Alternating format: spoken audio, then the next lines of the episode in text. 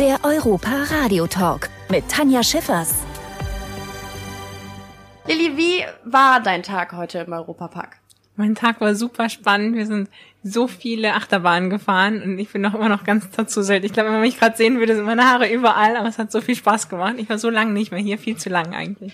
Was war so deine Lieblingsbahn? Was hast du heute alles gesehen und was hat dich vielleicht auch nachhaltig geflasht, dass du sagst, boah, okay, ich muss zu Hause unbedingt erzählen, wenn ihr in den Europa fahrt, dann müsst ihr unbedingt das fahren. Oh, ich finde so einer der Klassiker ist die Silverstar. Da war ich schon, ich glaube, vor acht Jahren drauf und die ist mir so im Kopf geblieben. Da wollte ich als allererstes drauf und dann äh, sind sie einmal von vorne und von hinten gefahren und äh, ja, ich habe heute auch denke immer, die erste, die erste Reihe ist die beste, aber ich glaube, die, die hinterste ist doch doch noch mal krasser. Ja, stimme ich dir voll zu.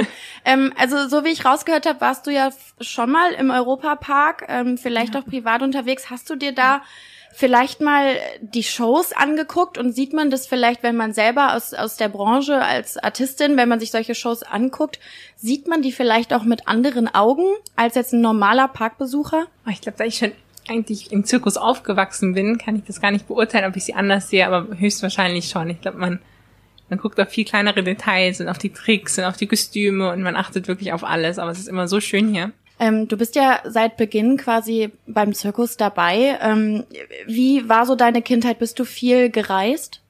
Ah ja, also ich bin im Zirkus geboren, sage ich mal so. Ich bin eigentlich seit seit immer im Zirkus und für mich ist das eigentlich das Normalste auf der Welt. Und erst als ich größer geworden bin, habe ich gemerkt, was für eine besondere Kindheit ich eigentlich hatte, immer unterwegs zu sein und immer Leute aus aller Welt um einen herum zu haben. Und zwar bin ich in Deutschland aufgewachsen, aber manchmal habe ich gar nicht so das Gefühl, dass man so die volle deutsche Mentalität hat, wo man wirklich mit so vielen internationalen Menschen aufwächst, was sehr spannend ist.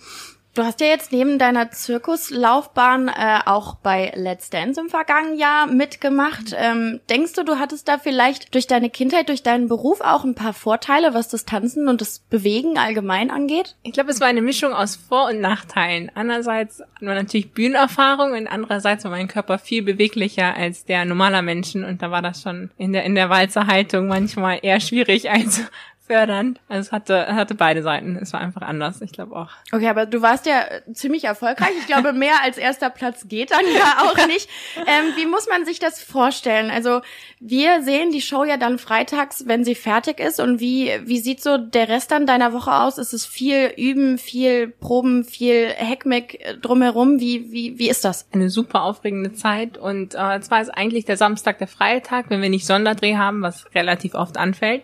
Und von Sonntag bis Mittwoch trainieren wir dann und im, am Donnerstag sind wir schon im Studio, haben Studioproben mit Licht, Kostüm. Also es ist wirklich eine sehr, eine sehr volle Zeit. Man ist, hat eigentlich gar keine Zeit für, für nichts anderes. Man ist voll im Let's Dance Tunnel und ist dann total vertieft ins Tanzen und eine sehr spannende Zeit, ein sehr schönes Erlebnis. Jetzt hast du ja mit äh, Massimo zusammen getanzt. Wie war so die Zusammenarbeit mit jemandem, den man ja eigentlich gar nicht kennt, aber mit dem man ja dann sehr schnell und sehr viel Körperkontakt hat?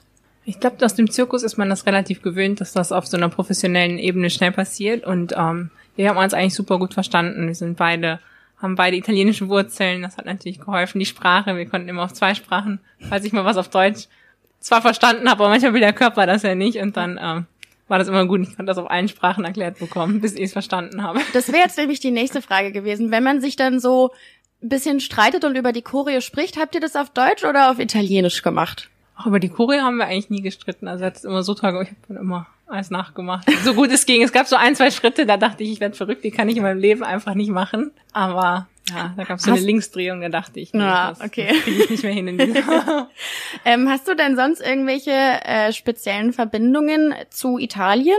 Es ist, äh, Italien ist für mich Familie. Ich habe eine riesige Familie in Italien und ähm, wir fahren mehrmals im Jahr rüber und ja, meine Mama ist aus Italien, da ist das natürlich schon eine, eine große Verbindung.